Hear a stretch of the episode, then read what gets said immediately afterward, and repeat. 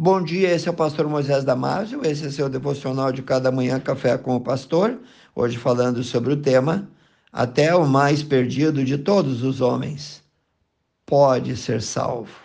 Conforme o texto de Marcos 5, 1 a 17, Jesus estava desembarcando na terra dos Gadarenos e logo depois foi interrompido por um homem imundo, gravemente endemoniado. No versículo 2 diz assim: Saindo Jesus do barco, lhe saiu logo ao seu encontro, vindo dos sepulcros, um homem com espírito imundo. As atuações ou obras desses demônios eram tão terríveis na vida desse homem que ele vivia em tormento contínuo, vivia em um cemitério em meio aos túmulos vivia como um zumbi, um morto-vivo, e ninguém conseguia capturá-lo, tal era a força que tinha, e ainda feria-se a si mesmo com pedras. No versículo 5 conta que ele estava sempre, de dia e de noite, urrando, clamando pelos montes e pelos sepulcros, ferindo-se com pedras. Com certeza que a aldeia toda daquela região tinha muito medo desse homem. Estavam todos alarmados. Aliás, aqui Marcos foca apenas em um deles, talvez o mais violento, o mais perigoso deles. Mas em Mateus capítulo 8, versículo 28, ficamos sabendo que eram dois endemoniados.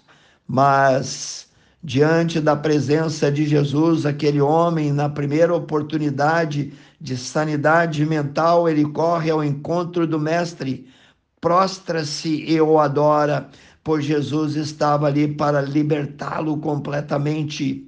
No versículo 8, Jesus, olhando para a atitude de adoração do Gadareno, disse: Sai deste homem, espírito imundo. Mas diante da presença, da ação, das palavras de Jesus, todo o cenário muda. Os demônios vêm e têm com Jesus uma interessante conversa. Eles vêm exclamando com alta voz, apavorados, dizendo: Que tenho eu contigo, Jesus, filho do Deus Altíssimo? Conjuro-te por Deus que não me atormentes. Está lá Marcos 5, 7. Jesus então pergunta o nome do demônio e que surpreendentemente diz que eles eram uma legião. 5, 9. Legião aqui parece fazer relação à legião de soldados romanos, que tinham cerca de 6 mil homens. Eles eram uma multidão acabando com a vida daquele pobre e indefeso homem. Os demônios fazem um pedido a Jesus, rogam-lhe muito que não os enviasse para fora daquela província. Lucas, narrando essa mesma história, diz que os demônios pediram para que Jesus não os mandasse para o abismo. Está lá em Lucas 8:31.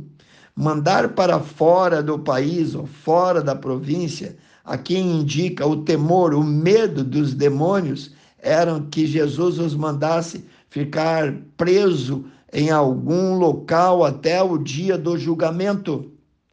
Judas fala sobre isso.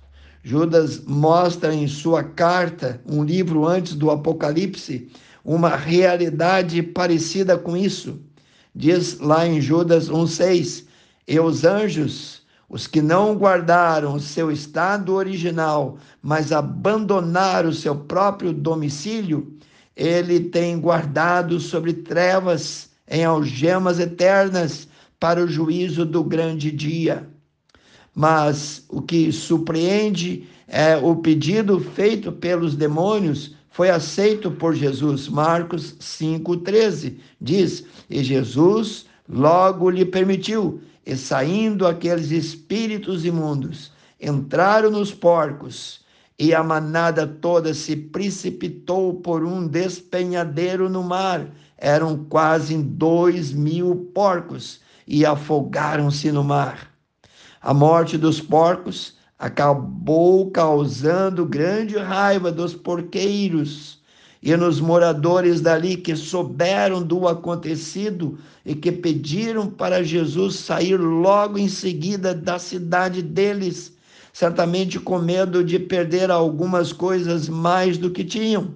Se Jesus não estivesse ali, os demônios continuariam sua destruição na vida de outras pessoas. Jesus queria mostrar a todos como uma vida sem Deus é uma vida vazia, uma vida sem Deus é fazendo a vontade do diabo, é destrutiva ao extremo, destrói tudo ao redor. Leia João 10, 10a. As pessoas precisavam ver que aquele homem estava endemoniado e que os demônios saíram deles, eram reais. A ação dos demônios nos porcos parece ter mostrado de forma clara a todos o poder maligno na vida das pessoas e das coisas. Mas também Jesus queria mostrar ao mesmo tempo como o maligno, como o diabo se submete ao poder do Messias. No entanto, parece que as pessoas ali viram mais o prejuízo financeiro o lucro que perderam do que uma ação de Jesus para a bênção delas.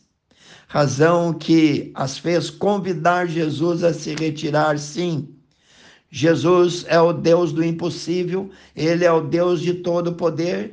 Qualquer que está ouvindo esse devocional, não importa o quão longe está de Deus, pode sim ser salvo, pode ser restaurado, pode sim ser alcançado pelo seu grande amor, pelo seu perdão e misericórdia. Querido ouvinte, receba Jesus, não o ignore, Convide ele agora mesmo a entrar na tua vida. Não o convide para se retirar. Receba-o como teu único e suficiente Salvador. Faça isso agora. Quero orar, precioso Deus. Abençoe cada um que ouviu o devocional. Cada jovem, criança ou adulto ou idoso. Eu peço e oro em nome de Jesus. Amém. Passe adiante se você gostou e eu te vejo no próximo Café com o Pastor.